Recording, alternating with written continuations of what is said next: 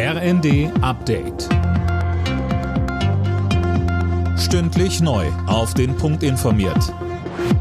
Ich bin Fabian Hoffmann.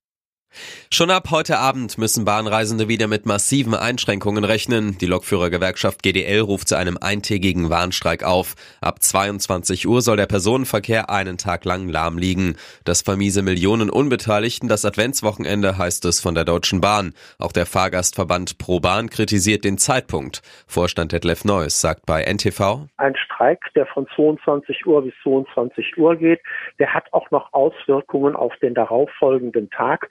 Der Fahrgast ist nicht der Tarifpartner und deswegen sollte man mit solchen Terminen auch Rücksicht auf den Fahrgast nehmen.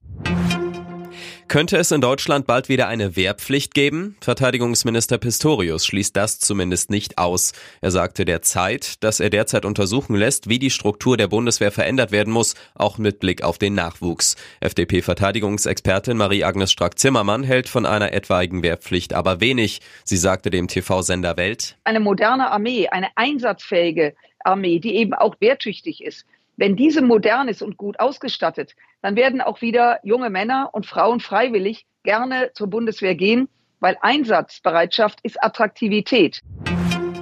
Mieterbund und Gewerkschaften haben der Ampelkoalition ein miserables Zeugnis in Sachen Wohnungspolitik ausgestellt. Die Lage auf dem Wohnungsmarkt habe sich in den letzten zwei Jahren drastisch verschlechtert. Inzwischen würden bundesweit über 700.000 Wohnungen fehlen.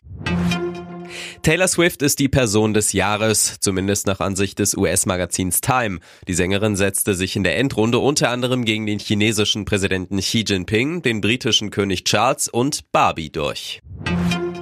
Saarbrückens Fußballmärchen im DFB-Pokal geht weiter. Der Drittligist hat nach den Bayern nun auch Vorjahresfinalist Frankfurt mit 2 zu 0 rausgeworfen und steht im Viertelfinale. Weiter sind außerdem noch Stuttgart, Leverkusen und Hertha.